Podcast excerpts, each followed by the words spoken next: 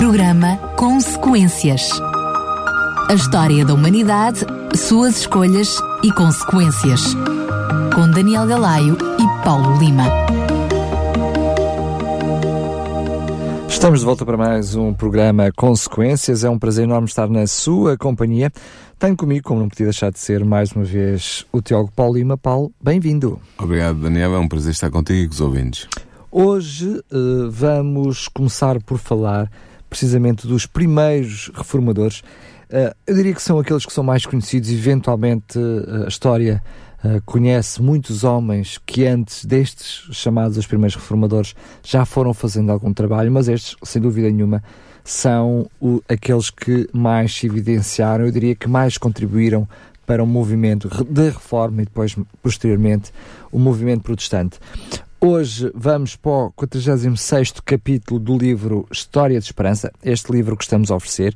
E para si que me está a ouvir, se quiser receber também este livro História de Esperança, basta entrar em contato connosco para o 219 10 63 10 por SMS. Para este número é apenas por mensagem escrita. Eu vou repetir.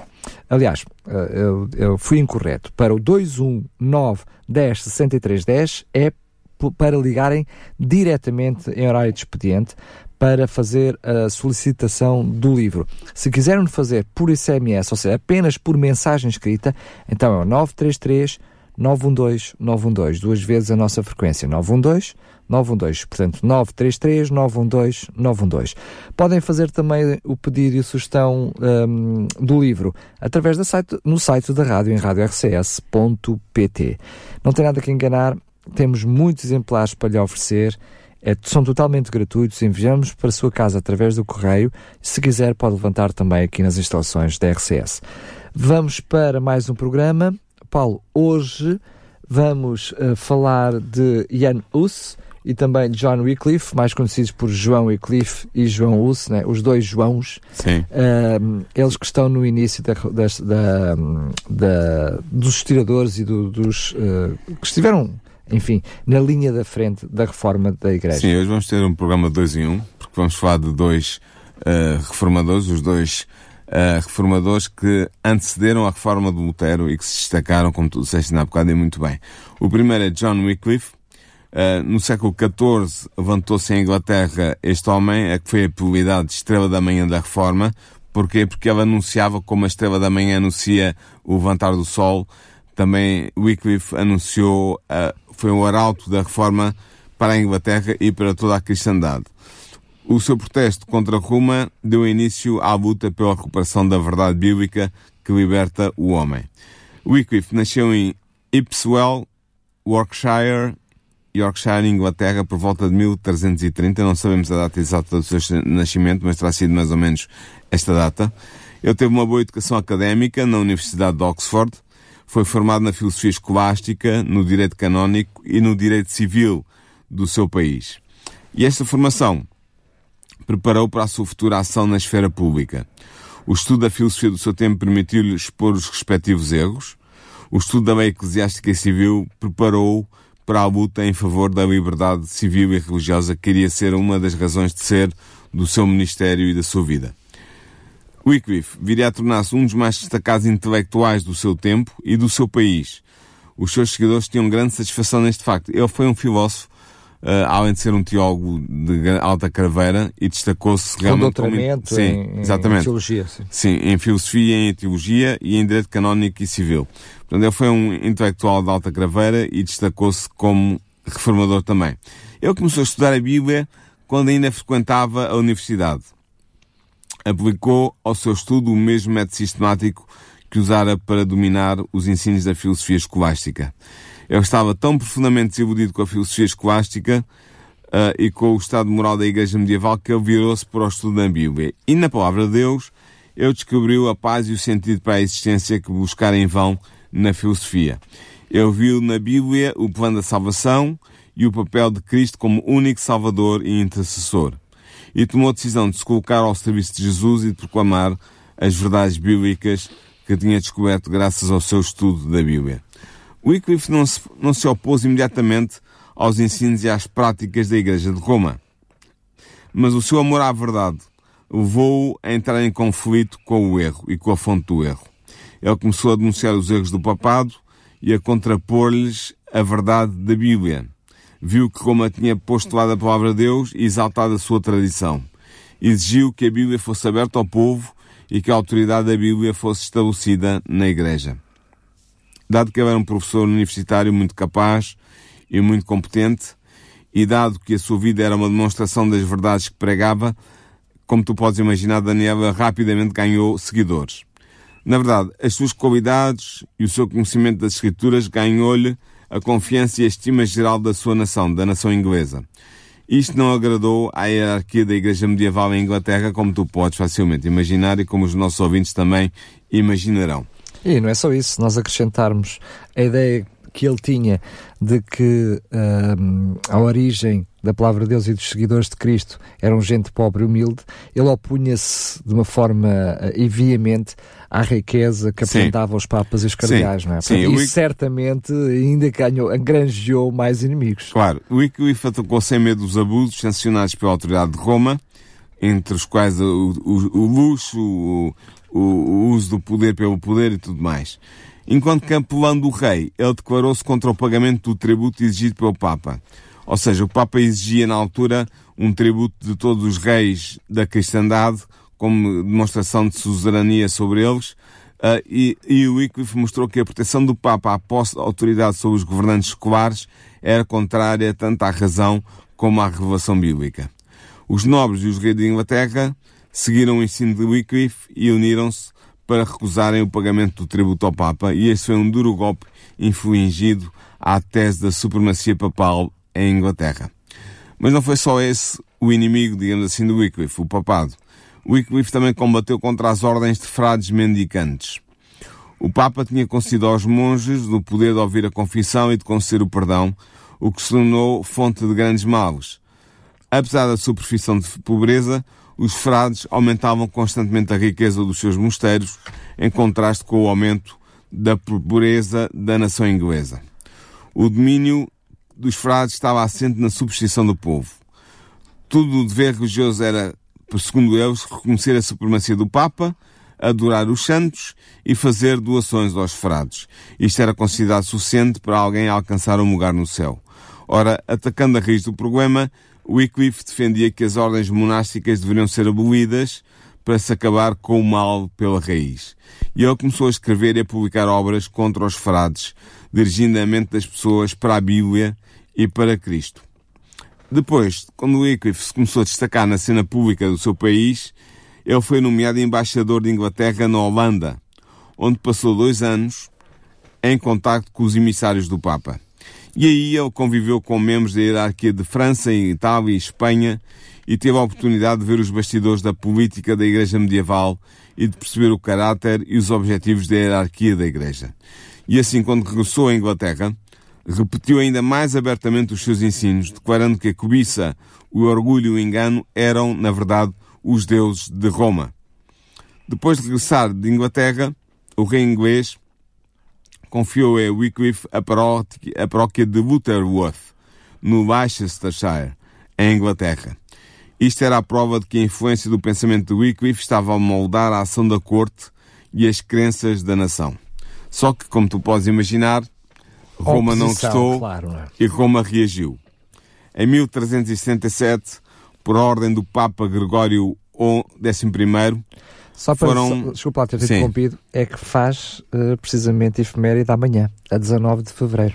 Por ordem do Papa Gregório XI, foram enviadas três cópias de uma bula para a Inglaterra, uma para a Universidade, outra para o Rei e uma terceira para o Arcebispo de Cantuária, ordenando que fossem tomadas medidas decisivas para silenciar o herege. Nesta bula eram condenadas 18 teses de Wycliffe como sendo erróneas e perigosas para a Igreja e para o Estado. Antes da chegada da bula, os bispos ingleses convocaram Wycliffe para ser julgado. Só que as coisas não correram exatamente como eles estavam à espera. Porquê? Porque dois dos mais poderosos príncipes do país acompanharam Wycliffe e o povo cercou o edifício.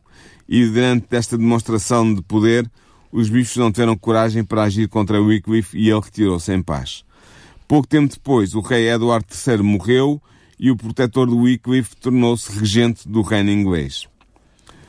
Esta bula, que tinha sido enviada para a Inglaterra, obrigava o reino inglês a prender e a condenar o herético. E estas medidas apontavam diretamente para a fogueira. Parecia que Wycliffe seria em breve silenciado. No entanto, a morte não veio para ele, mas para o Papa Gregório XI, que tinha ordenado a sua destruição. Esta morte, a morte do Papa Gregório XI em 1368, foi seguida pela eleição de dois papas rivais. E agora, dois poderes antagónicos pretendiam ser infalíveis e exigiam a obediência de todos os cristãos da Europa Ocidental. Como tu podes imaginar, isto enfraqueceu muito o poder do papado. As fações rivais atacavam-se mutuamente, que Wycliffe ficou livre para prosseguir no seu combate pela verdade bíblica, apontando os seus conterrâneos para Jesus e caracterizando o Papa como o anticristo profetizado pela Bíblia. Wycliffe, como tu disseste ainda há pouco, seguiu o exemplo de Jesus e pregava o Evangelho aos pobres. Não contente com espalhar a luz na sua paróquia de Lutterworth, ele decidiu que levaria a sua mensagem a todos os cantos de Inglaterra e, para esse efeito, organizou um grupo de pregadores chamados os Lollardos, que, cheios de simplicidade e devoção, espalhavam a mensagem do Evangelho. Como professor de Teologia e Filosofia na Universidade de Oxford, Wycliffe pregava a palavra de Deus nas salas de aula. Ele era conhecido pelos seus alunos como o doutor do Evangelho, dada a ênfase que ele colocava na pregação do Evangelho de Cristo. Mas o maior trabalho da vida de Wycliffe foi a tradução das Escrituras para a língua inglesa. A sua intenção era que todos os ingleses capazes de ler tivessem acesso à palavra de Deus, acesso direto. Quando progredia na sua obra de tradução, Wycliffe ficou doente. Embora não tivesse ainda 60 anos, estava prematuramente envelhecido devido às suas lutas e aos seus estudos. E assim, sendo quando soube que Wycliffe estava doente de cama, frades de quatro ordens religiosas rodearam moribundo exigindo que se retratasse. Mas o Wycliffe teve apenas uma resposta, que ficou célebre, ficou na história. Não morrerei, mas viverei e voltarei a declarar as más ações dos frades. As suas palavras realizaram-se e ele sobreviveu para colocar a Bíblia nas mãos dos seus compatriotas ingleses. E esta foi, Daniel, a sua maior realização. A tradução foi acabada em 1382. Ele traduziu pessoalmente o Novo Testamento a partir da Vulgata Latina e orientou a tradução do Velho Testamento. É, convém dizer aqui que uh, Wycliffe não tinha acesso às línguas originais do Novo Testamento e do Antigo Testamento, ou seja, ao grego do, Antigo, do Novo Testamento e ao hebreu do, Novo, do Antigo Testamento, mas fez a tradução a partir da Vulgata Latina, ou seja, a partir da tradução latina que era utilizada na Igreja Católica Apostólica Romana como a tradução autorizada para o latim dos textos do Antigo e do Novo Testamento. Então, a partir do latim, ele traduziu o Novo Testamento e o Velho Testamento. Ao dar a Bíblia aos seus conterrâneos, Wycliffe quebrava as cadeias da ignorância e do vício e libertava e levava o seu povo. Como é que foi feita a aquisição da Bíblia? Na altura ainda não havia imprensa. Portanto, como é que é, era tudo, tudo copiado à mão os mais ricos compravam cópias de toda a Bíblia, porque era relativamente caro. Outros, apenas algumas porções. Havia também casos em que várias famílias se juntavam para comprar um exemplar. E assim, a Bíblia do Wycliffe encontrou o caminho para os lares ingleses. Ainda hoje existem nas bibliotecas inglesas 150 manuscritos da Bíblia do Wycliffe em inglês, no chamado inglês médio, que mostra como a Bíblia de Wycliffe se espalhou por toda a Inglaterra. E é interessante ver, eh, Daniel, que por esta altura Wycliffe estava já a ensinar as doutrinas que vão ser as doutrinas distintivas do protestantismo futuro. Quais são essas doutrinas? Salvação pela fé em Cristo e a autoridade única e suprema das Escrituras. Os pregadores lollardos circulavam a Bíblia e os escritos do Reformador com tal sucesso que estima-se que cerca de metade dos habitantes de Inglaterra aderiram ao movimento liderado por Wycliffe. Os seguidores de Wycliffe eram designados pelos seus opositores como sendo os homens da Bíblia. O aparecimento das Escrituras desanimou as autoridades da Igreja medieval. A Bíblia era um adversário ainda mais perigoso que o próprio Wycliffe. E apesar dos esforços da hierarquia, foi impossível deter a disseminação das escrituras entre o povo inglês. Um sino de bispos declararam os escritos de Wycliffe heréticos e, obtendo a cooperação do jovem rei Ricardo II, conseguiram um decreto real que condenava à prisão todos os defensores da heresia. Wycliffe apelou para o Parlamento. Já na altura, o Parlamento inglês tinha um papel importante na governação do país. Um, e não só apelou para o Parlamento, como defendeu no Parlamento a sua posição. Ele exigia a reforma da Igreja. Ele retratou em maneira bem clara a corrupção da Sé Papal. E o Parlamento foi levado pelos apelos vibrantes de Wycliffe a declarar nulo o édito do Sínodo e assim o reformador foi deixado em liberdade e em paz. Mais tarde ele foi levado a julgamento perante o Tribunal Supremo Eclesiástico do Reino. O objetivo qual era? Era fazer Wycliffe abjurar ou então condená-lo à fogueira. Mas Wycliffe não abjurou. Ele defendeu as suas teses sem temor e rejeitou as acusações dos seus perseguidores. Sentiu-se o poder do Espírito Santo naquela sala. Ele concluiu a sua declaração com as palavras que ficaram célebres, que eu passo a citar. Ele disse: Com quem pensais vós estáis a lutar? Com um velho homem a caminho da sepultura? Não, com a verdade. Com a verdade que é mais forte do que vós e que vos vencerá. E dito isto, ele retirou-se da sala do tribunal e ninguém teve coragem para o impedir. Finalmente, Wycliffe foi citado para comparecer perante o Tribunal Papal em Roma.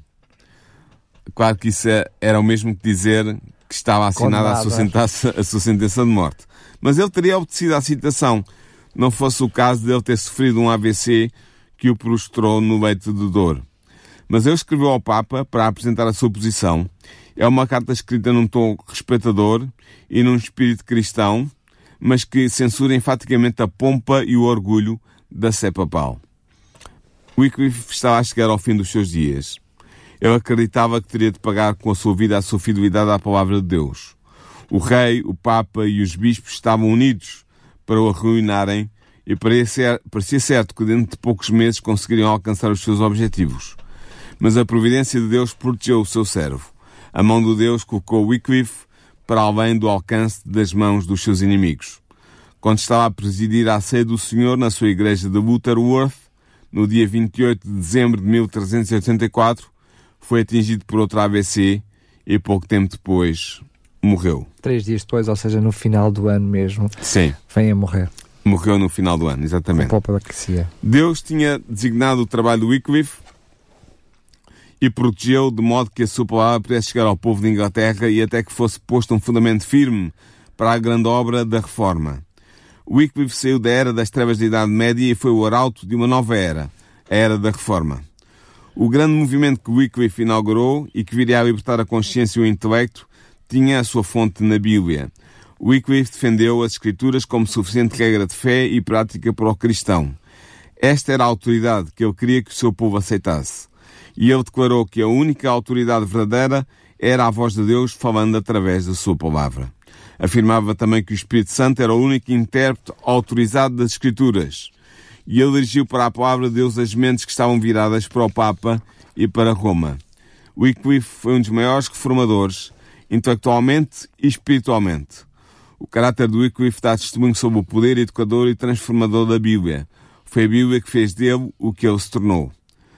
Ele repousou em paz, foi sepultado, só que por decreto do Concílio de Constança, em 1415, Wycliffe foi declarado herético e os seus escritos foram banidos.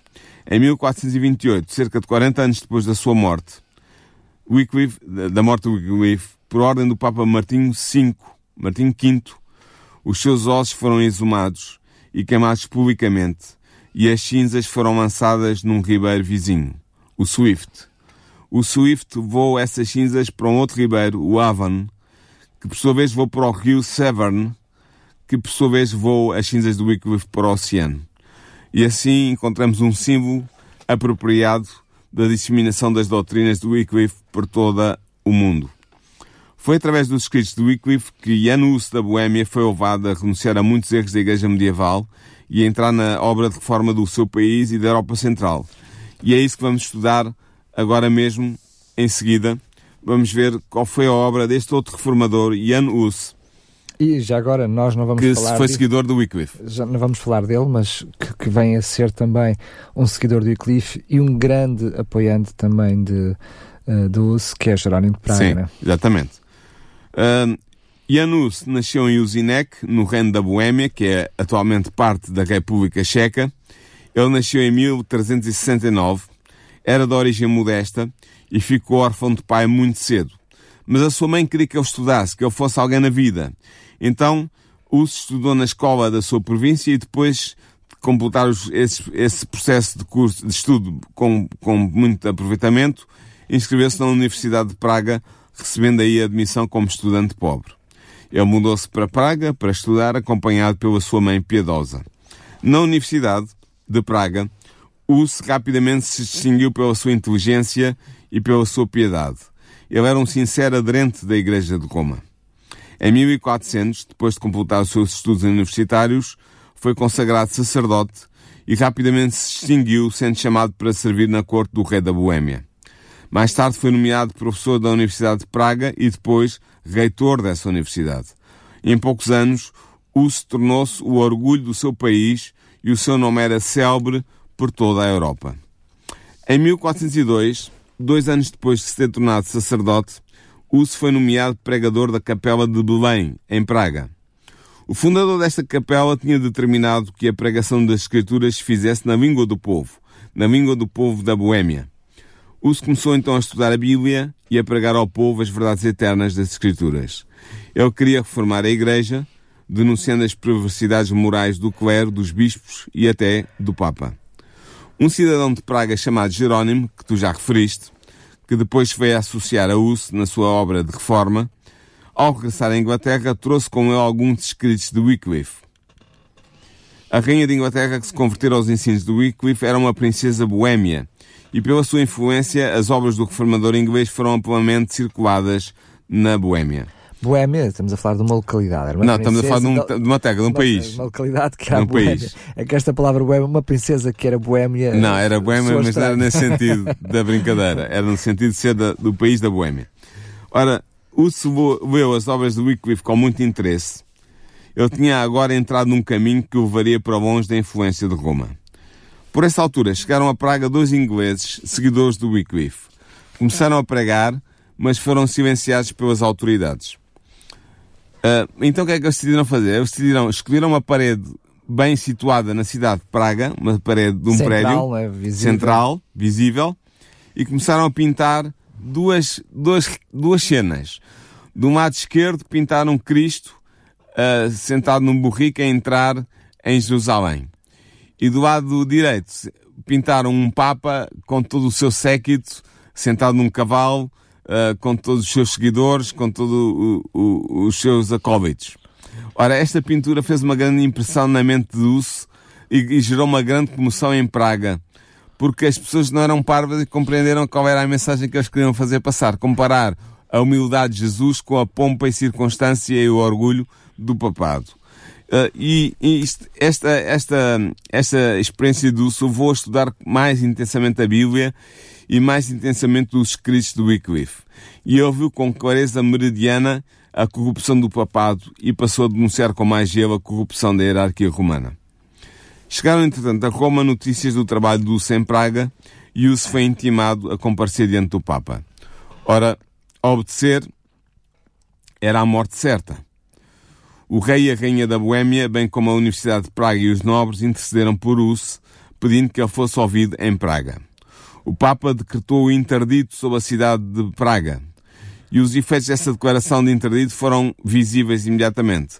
O interdito era quando o Papa ordenava a todos os bispos e sacerdotes de uma determinada terra que deixassem de oferecer os sacramentos ao povo, ou seja, a Eucaristia, a absolvição da confissão auricular, um, o, o batismo, o, a, o sepultura, os matrimónios, tudo ficava suspenso. Nada era feito, ficava tudo interditado, portanto nada podia, nenhuma, nenhum, nenhum ato religioso uh, da Igreja Romana podia ser efetuado quando alguma localidade ou algum país estavam sob interdito. Qual era o objetivo disto? Era atemorizar as pessoas e procurar assim dominar a consciência delas levando-as a, a, serem, a conformar-se com, com a obediência a Roma. Ora, quando o interdito foi proclamado em Praga, a Praga tornou-se cheia de tumultos. Uma parte dos cidadãos, mais temerosos, exigiram que o se fosse entregue a Roma. Mas isso não aconteceu e o reformador retirou-se da cidade para a sua vila natal, Uzinec. Ele não cessou o seu trabalho, mas continua a pregar pela província de Boêmia, espalhando as boas novas do Evangelho. Neste período da sua vida, Us estava a atravessar um doloroso conflito mental e espiritual. Porquê? Porque, por um lado, a Igreja de Roma ainda era para ele a esposa de Cristo e o Papa era para ele o vigário de Cristo. E isto trouxe-lhe um conflito. Se a autoridade do Papa era justa e infalível, como ele acreditava, como o John Hus acreditava, como justificar que o senso de dever de, de Hus o levasse a desobedecer a essa autoridade? Obedecer a essa autoridade, via ele claramente, era pecar. Mas por que deveria a obediência a uma igreja infalível conduzir esta conclusão? Levar ao pecado?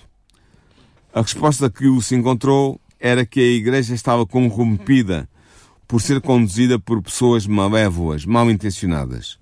Isso levou a adotar a máxima de que os preceitos das Escrituras deveriam ser a única regra da consciência do cristão. Deus a falar pelas Escrituras e não a Igreja a falar pela hierarquia era o único guia infalível. A Bíblia devia ser a única regra de fé e prática moral do cristão. Foi essa a grande conclusão que ele chegou enquanto esteve um, no seu retiro longe de Praga. Sendo que depois levou uma teoria desenvolvida por ele e que aí ele é, portanto, indicada, que é precisamente o sacerdócio universal, onde ele, depende, onde ele defende que as pessoas têm acesso a Deus sem precisar de um intermediário. Não é? Sim. Entretanto, Uso regressou a Praga depois da situação se acalmar e recomeçou a pregar a palavra de Deus na sua capela de Belém, em Praga. Os seus inimigos eram poderosos, mas a rainha e muitos nobres tomaram o seu partido e o povo apoiava-o em grande número. Jerónimo, que tinha sido os princípios do Wycliffe em Inglaterra, juntou-se a Uso na obra de reforma do país inteiro da Boêmia. Jerónimo possuía gênio, eloquência e erudição, e sob os trabalhos unidos de Uso e Jerónimo, a reforma progrediu ainda mais rapidamente.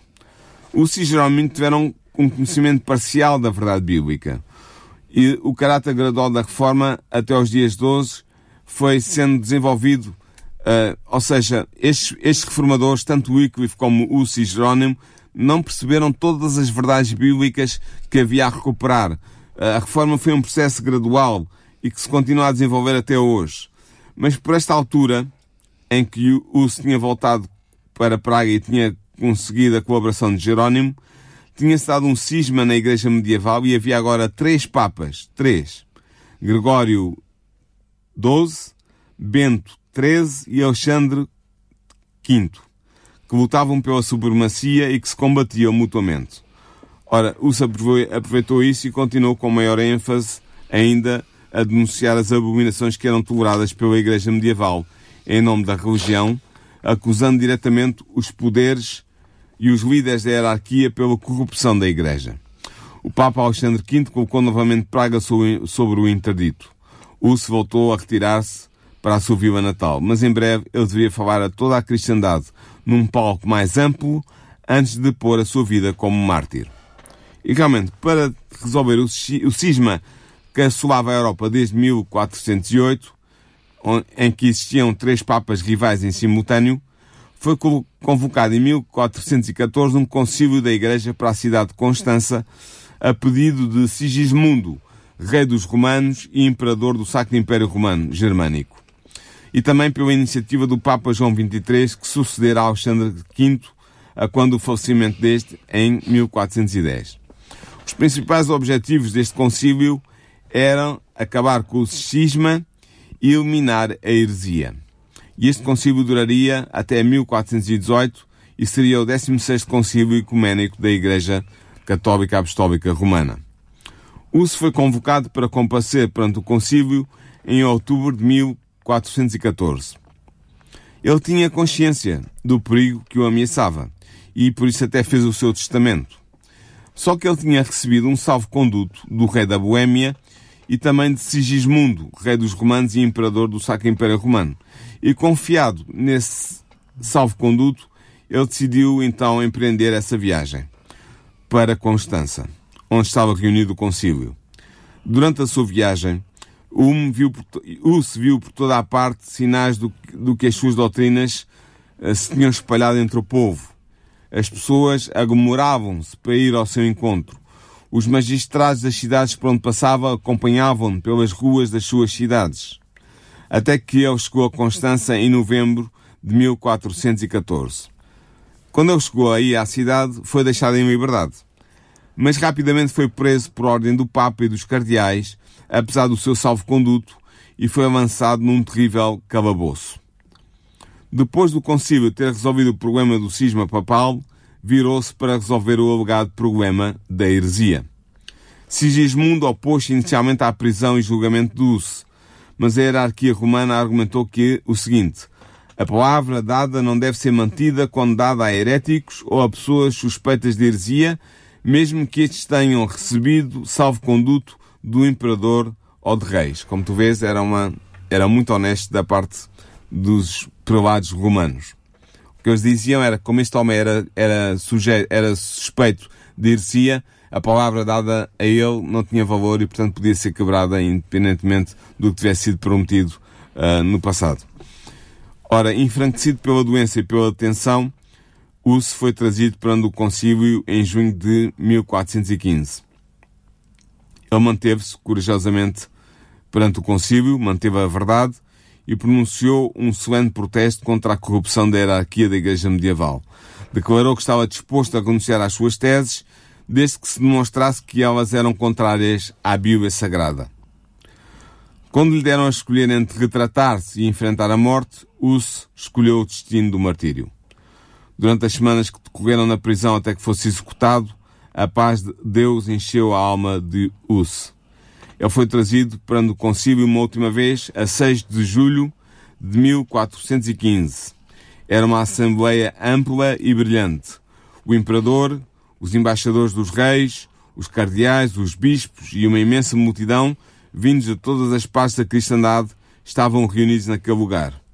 Sendo chamado a tomar uma decisão final, Us declarou que se recusava a abjurar. Fitando o imperador, Us declarou: Eu vim livremente comparecer perante este concílio sob a proteção pública do imperador aqui presente. Parece que, segundo contam os historiadores, que Sigismundo corou de vergonha. Depois de pronunciada a sentença de morte, começou a cerimónia de degradação. Os bispos vestiram primeiro o hábito sacerdotal e depois foram removendo as vestes sacerdotais uma a uma, cada bispo pronunciando uma maldição ao retirar uma parte das vestes. Finalmente puseram um chapéu cônico de papel com a inscrição Arqui Herege, ou seja, principal dos hereges. Quando a cerimónia terminou, os provados disseram: Agora nós entregamos a tua alma ao demónio. Ao que Uso respondeu: E eu entrego o meu espírito nas tuas mãos, ao Senhor Jesus, pois tu me remiste. Ele foi entregue às autoridades escolares e conduzido para o local da execução. Quando estava já amarrado ao poste, foi exortado a salvar-se pela renúncia dos seus erros. Uso recusou. Quando se acenderam as chamas, ele começou a cantar: Filho de Davi, tem misericórdia de mim e assim continuou a cantar até que a sua voz se silenciou para sempre. Era o dia 6 de julho de 1415. Mesmo os seus inimigos foram tocados pelo seu comportamento heroico. As cinzas de Uso foram lançadas ao Reno e assim os seus perseguidores pensaram que tinham eliminado as verdades ensinadas pelo reformador. No entanto, aquelas verdades nunca poderiam perecer. A execução de Uso exibia perante o mundo a perversa crueldade de Roma. Mas uma fogueira só não chegava e rapidamente foi acesa uma outra fogueira. É que Jerónimo, amigo do Uso, tinha prometido que se ele ficasse em perigo, iria ajudá-lo. Ora, ao saber Jerónimo que o formador tinha sido preso, ele preparou-se para cumprir a sua promessa. Partiu para Constança sem salvo-conduto. Ao chegar à cidade, percebeu que nada podia fazer pelo amigo e procurou fugir, mas foi detido foi levado diante do concílio e, ao tentar responder às acusações de que era alvo, foi silenciado com os gritos: Lancem-no na fogueira, para a fogueira. Jerónimo foi lançado numa prisão. Ficou preso daí durante um ano. concílio determinou que deveria fazer tudo para levar Jerónimo a abjurar. Ele foi trazido perante o concílio e foi-lhe ordenado que abjurasse ou enfrentasse a fogueira. Enfraquecido pela doença e pelos rigores da prisão, separado dos seus amigos e desencorajado, Jerónimo consentiu em submeter-se à vontade do concílio. Consentiu em abjurar. No entanto, quando regressou à cela, viu mais claramente o que tinha feito. O remorso e o sentimento de culpa atormentavam-no. Ele sabia que teria que fazer outras retratações para livrar a sua vida e sabia que esse caminho levaria à completa apostasia da verdade. Em breve foi trazido de novo perante o concílio. A sua primeira submissão não tinha satisfeito os juízes. Apenas uma renúncia completa à verdade o poderia salvar. E assim, Jerónimo decidiu proclamar as suas convicções e seguir como uso para a fogueira. Ele retirou a sua primeira retratação e exigiu que lhe fosse dada a oportunidade de fazer a sua defesa. Na presença dos seus juízes, ele ajoelhou-se e orou. E Deus deu-lhe as palavras certas, como Jesus prometeu em Mateus, 18, a Mateus 10, versículos 18 a 20, que foi-nos prometido que, quando fosse necessário, o Espírito Santo nos lembraria daquilo que teríamos que dizer perante os tribunais dos homens, e foi o que aconteceu com Jerónimo. Apesar dos sofrimentos que passara, o discurso de Jerónimo foi claro e poderoso. Ele justificou-o-se e pediu perdão pelo seu pecado de temor e de retratação anterior. O concílio de Constância, indignado pela defesa de Jerónimo, condenou à morte na fogueira. Jerónimo foi reconduzido à prisão. Aí foi visitado por dignitários da igreja que procuravam convencê-lo a salvar a vida. Foram-lhe oferecidas brilhantes recompensas caso renunciasse às suas opiniões heréticas. Jerónimo apenas respondeu: Provem pela Bíblia que eu estou em erro e abjurarei. Perante esta posição, os seus tentadores abandonaram à sua sorte. Jerónimo foi levado para o mesmo lugar onde Us tinha perecido. Foi a cantar, cheio de alegria e cheio de paz. Quando o carrasco começou a acender a fogueira na cataguarda, ele disse-lhe: Olha, vem para a frente, acenda o fogo perante mim. Se eu tivesse medo, não estaria agora aqui. As suas últimas palavras foram: Pai Todo-Poderoso, tem piedade de mim e perdoa os meus pecados, pois tu sabes que eu sempre amei a tua verdade. Era o dia 30 de maio de 1416. Jerónimo entregava a sua vida pela verdade e pela reforma que se seguiria. As suas cinzas foram lançadas no Reno, mas o seu nome permanece imortal na história do cristianismo reformado. No próximo programa vamos falar de outro reformador Exatamente. e que depois hum, está na origem do outro movimento, que é o movimento protestante, o célebre já bem falado Martinho Lutero. Sim, Comemorámos precisamente no ano passado aquilo que foram os 500 anos da Reforma, exatamente. mas ela continua aí. E estes reformadores, estes foram apenas, eu diria, o princípio daquilo que muito ainda se fez. Vamos falar sobre isso então no próximo programa. Exatamente. Lembrando que eh, se não ouviu eh, este programa na atualidade, pode entrar em contato connosco, eh, pode ir ao, ao- ao site eh, da rádio para ouvir eh, em podcast, portanto o, o programa ficará disponível no site da rádio, até se quiser para fazer o download, pode fazer o download para depois ouvir quando quiser, no seu carro, no telemóvel, em casa, enfim, é totalmente livre, ou pode ouvir diretamente no site da RCS. Não só este, mas todos os outros programas estão disponíveis gratuitamente. O que também é gratuito é o livro que temos para lhe oferecer, que conta a história destes reformadores e muito mais. É um livro totalmente gratuito, História de Esperança. Entre em contato connosco para o 219 10 63 10, 219 10 63 10, portanto em horário de expediente.